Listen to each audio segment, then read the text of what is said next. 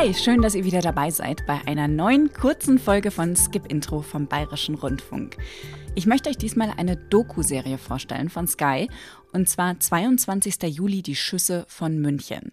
Da geht es um das rechtsradikale Attentat 2016 am Olympia-Einkaufszentrum in München, wo ein 18-Jähriger insgesamt neun Menschen getötet hat.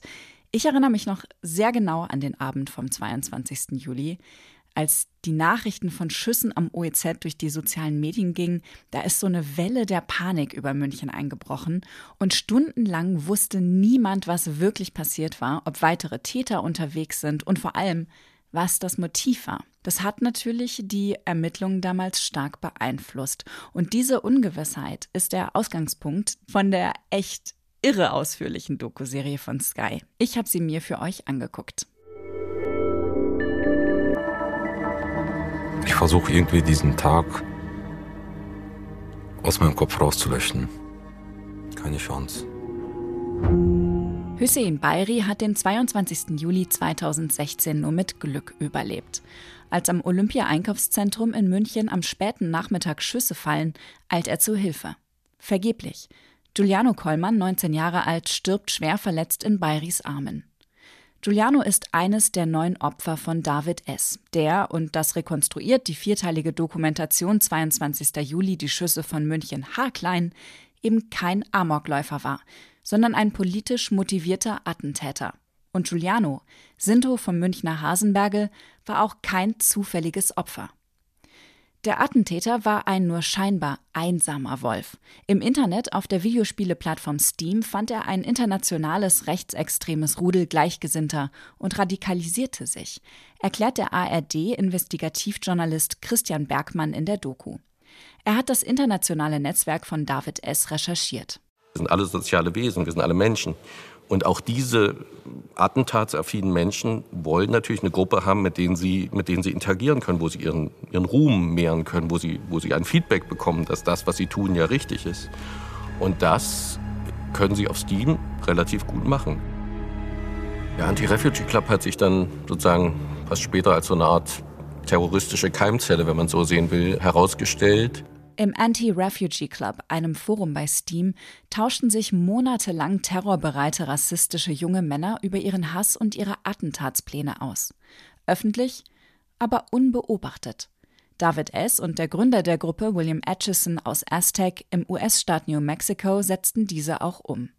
Dass die beiden Attentäter engen Kontakt hatten, wurde erst 2018 bekannt, nachdem Atchison zwei Schüler an seiner ehemaligen Highschool erschossen hatte.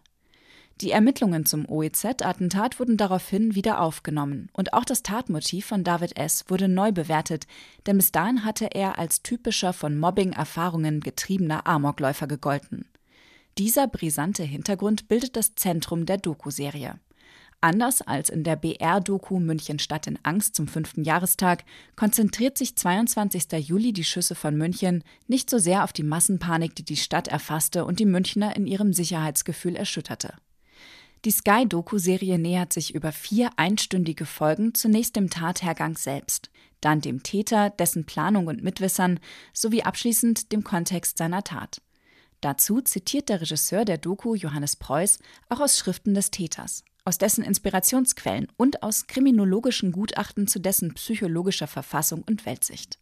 Preuß lässt eine beeindruckende Auswahl Expertinnen, Anwälte, Journalisten, Polizistinnen, Politiker, Angehörige der Opfer, ja sogar Freunde des Täters zu Wort kommen.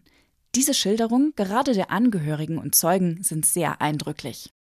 Er hat mich sogar auf WhatsApp gefragt, am Tag davor, ob ich zum McDonald's kommen kann. Aber wollte er mich umbringen? Hat er mich deswegen eingeladen? Ich weiß nicht. Ich werde es nicht herausfinden. Die zahlreichen, oft konträren Aussagen einiger Interviewgäste, frühere Fehleinschätzungen von Behörden und auch umstrittene Expertenmeinungen werden zwar im Schnitt einander gegenübergestellt, aber nicht eingeordnet.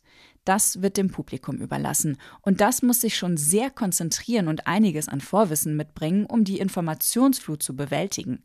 Martin Bernstein, Polizeireporter von der Süddeutschen Zeitung, übernimmt in diesem Stimmengewirr immer wieder die Rolle des Kommentators. Leider nicht oft genug. Und das ist auch die große Schwäche der Doku-Serie.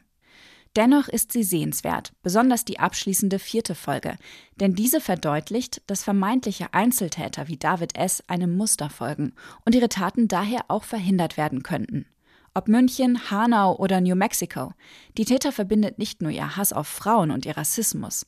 Dieser neue, rechte Terror ist lose, aber dafür international vernetzt. Er ist ein globales Problem, das globale Zusammenarbeit erfordert und von der Politik und großen Teilen der Gesellschaft viel zu lange nicht wahrgenommen wurde. 22. Juli, die Schüsse von München, könnt ihr beim Streamingdienst Wow von Sky sehen. Und nächste Woche gibt es einen Nachschub für Stranger Things-Fans und für Comic-LiebhaberInnen. Katja hat die Science-Fiction-Serie Paper Girls von Prime gesehen und mit den Darstellerinnen gesprochen. Bis dahin folgt diesem Podcast, wenn ihr das noch nicht tut, und lasst uns auch gerne eine 5-Sterne-Bewertung da, wenn er euch gefällt. Fortsetzung folgt.